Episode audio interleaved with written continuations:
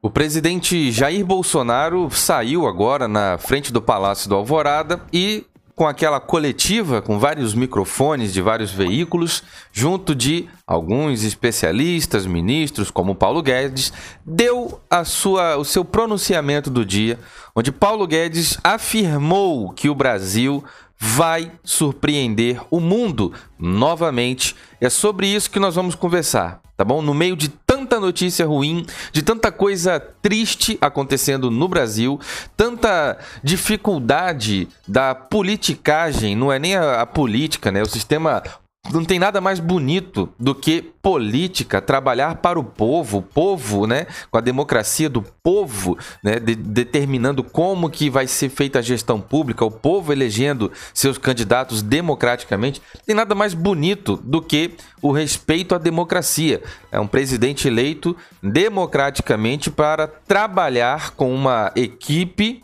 durante quatro anos. O que atrapalha no meio de tudo isso é a politicagem daqueles que tentavam negociar cargos para outras instituições pós-governo.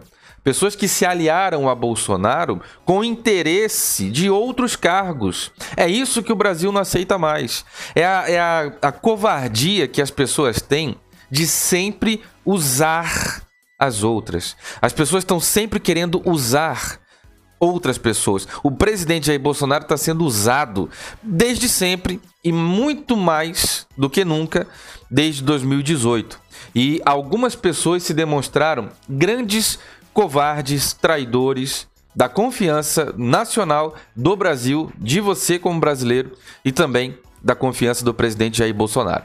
O fato é que o Brasil vinha trilhando um caminho com crescimento, né, já demonstrando indicativos positivos no mercado financeiro para investimentos, o plano econômico muito bem aceito, porque gera realmente o interesse do investimento, o Brasil trazendo. Você deve se recordar, e eu estou recapitulando, nós vamos. Realmente eu preciso que a gente converse sobre isso aqui. Que você vá para baixo aqui nos comentários e deixe a sua opinião. Nós vimos o Brasil ser representado pelo PT, participando de G20, participando do Raikyu Pata, participando de não sei da onde, participando de, de, de, de pronunciamento na ONU, através de Lula, através de Dilma, etc todas as ações do governo anterior levavam dinheiro do Brasil para fora. É isso que acontecia. Basta você pesquisar aí o que, que é mensalão, petrolão, escândalo do BNDES, os bilhões, quiçá, talvez, trilhões, que foi roubado dos cofres da União. Roubado pela esquerda. Roubado pela esquerda. Não é, a esquerda não é uma pessoa, tem que ficar claro isso aqui. A esquerda não é um ser humano. Né? Ah, não foi o Lula, foi uma quadrilha. É muita raça de gente de diversos partidos espalhados pelo Brasil, de norte a sul. Porque, como disse o ministro Gilmar Mendes, que não é exemplo para nada, o Brasil se adaptou no passado a um regime cleptocrata. Não tinha mais democracia. Nas palavras de Gilmar Mendes, o que existia era a cleptocracia as pessoas se habituaram com um sistema criado com base no roubo, onde tudo que se faz é roubo. O que Mandetta fez no Ministério da Saúde foi autorizar o dinheiro da União para estados e municípios. Top! Deixa um comentário aqui para mim se você conhece alguém que está com coronavírus. Mas não seja leviano, não tenha covardia de comentar aqui que você viu, que alguém viu, que alguém disse, que alguém falou. Tô falando se você tem acesso a laudo, a exame, a resultado de exame de alguém que tenha coronavírus. Outra coisa, se você conhece alguém que morreu por causa disso, mas não seja leviano, não seja covarde. Tô falando de gente que tem acesso à autópsia. Corpo exumado, autópsia. Se não tem, é balela, é conversa. Se não tem, é conversa. Porque eu tô vivendo com contato em gente em todo o Brasil e diversos países. Não conheço uma pessoa que tenha passado por isso. Ou não conheço uma pessoa que perdeu alguém da sua família. Ah, eu perdi alguém da minha família. Não conheço. Não conheço.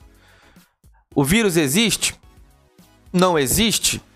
Pouco me interessa, meu irmão. Que se dane se existe ou se não existe. Dane-se. Eu já vi zika, chikungunya, malária, ebola, eu já vi é, é, é, tantas coisas, a SARS, H1N1, influenza, gripe do porco, a gripe do frango, a vaca louca. Já vi tanta coisa ser ventilada, tanta coisa ser dita. Ninguém parou o país inteiro por causa disso. Ninguém parou o mundo inteiro por causa disso. Ninguém fechou aeroporto por causa disso. Ninguém faliu hotéis e restaurantes por causa disso. Ninguém quebrou o trabalhador informal que fica no semáforo vendendo água, que fica pela rua vendendo camelô, qualquer coisa que seja, para levar pão e comida para dentro de casa para sustentar filho, para alimentar sua família. Ninguém parou o Brasil e o comércio, ninguém parou isso. Ninguém fez os empresários do Brasil que já são tão defraudados, são tão atropelados por juros e impostos, ninguém fez eles pararem, além de serem saqueados pelos impostos e pela, pela alta carga tributária, agora também tem que ver o seu negócio quebrando. Tem que ver uma carteira de clientes desmoronando como uma sequência de dominó. Ninguém, ninguém parou o Brasil e o mundo por algo tão pior do que isso. Eu te faço uma pergunta. Graças a Deus esse canal existe. Fizemos vários vídeos aqui falando e comentando acerca dos estados e municípios que estão metendo pau na verba pública para comprar respirador, para comprar montar leito de não sei o que, hospital de campanha. Se você não sabe, é, não sabe, é montar barraca.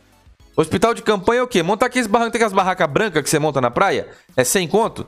Montar aqueles barracão branco e botar umas camas de ferro lá com colchão. Para numa serralheria e pergunta: quanto que o senhor faz uma cama daquela ali para mim? Você vai descobrir de um serralheiro quanto que ele gasta de ferro e de solda e da mão de obra para montar uma cama daquela. Não, mas eu quero pintada, branquinha, tá bom? Beleza. Quanto custa uma cama? O cara vai te falar. Com certeza, meu irmão, não vai ser papo de bilhões. Não vai ser papo de milhões. Agora, por quê?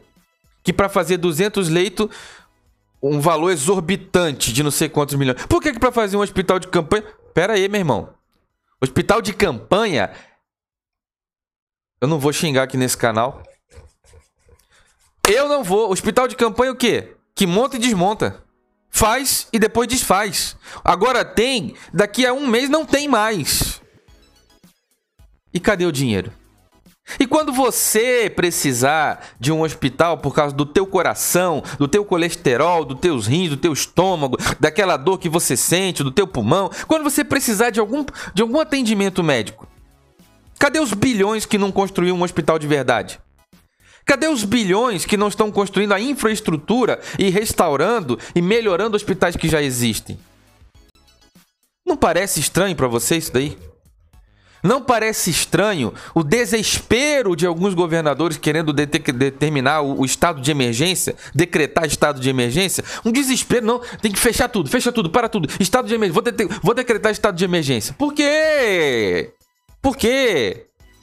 Porque é dentro do estado de emergência que nada mais é do que um nome, apenas um título, para uma ação que vai acionar ali um botão da lei, um, um elemento, um, uma ferramenta da lei que vai suspender a necessidade de licitações. Ah, Diego, mas eu não entendo nada de política, eu não sei nem o que é licitações. É simplesmente o governo buscar orçamento, cotação, pesquisa em algumas empresas, 10, 20, 30, sei lá quantas, 3 ou 5. O fato é que ele vai buscar orçamento para o mesmo serviço em diversas empresas da iniciativa privada essas empresas têm que estar em dia, tem que não, não pode ter defeito nenhum. Elas têm que andar perfeitamente na lei. Que maravilha, uma empresa exemplar. Isso estimula que as empresas funcionem corretamente. E é o único processo que pode impedir uma fraude. Porque você vai na empresa do Zezinho, na empresa do fulano, na empresa da Maria. Quem tem o melhor preço e presta o melhor serviço, com o melhor preço e entrega no prazo, vai pegar a licitação, vai fechar o contrato. E o contrato deve ser analisado e colocado à prestação de contas de forma transparente num portal de transparência. Para que você possa olhar que um leito não custa um milhão, que um respirador não pode ser comprado por 10, 20, 30 vezes mais caro do que o preço de mercado. Para que você saiba que uma cama que é feita de ferro numa, numa serralheria não pode custar o preço absurdo que tem sido pago do teu dinheiro. Que quando essa porcaria passar, vai trabalhar igual trouxa para pagar tudo isso de novo. Mais o salário de um deputado que é 40 pau por mês, um ministro que também é por aí, só que esses caras gastam aí 100, 200 milhões. É um absurdo. Quanto que tu ganha? Que mundo é esse que nós estamos vivendo? Paulo Guedes disse: o Brasil vai surpreender o mundo de novo, porque vai pegar a economia e vai sair do outro lado dessa crise econômica gerada pela pandemia, vai sair do outro lado enorme, gigante como tem que ser, um país maravilhoso como esse. Eu desejo que Deus e o governo atual Bolsonaro varram, possam varrer definitivamente ladrões corruptos de todas as esferas, seja por crimes violentos ou seja por quem está dentro da política. Quero viver para ver vagabundo político que rouba dinheiro público ser preso em prisão perpétua e trabalhar para o resto da vida para devolver o dinheiro para cofre público. Tô esperando por isso.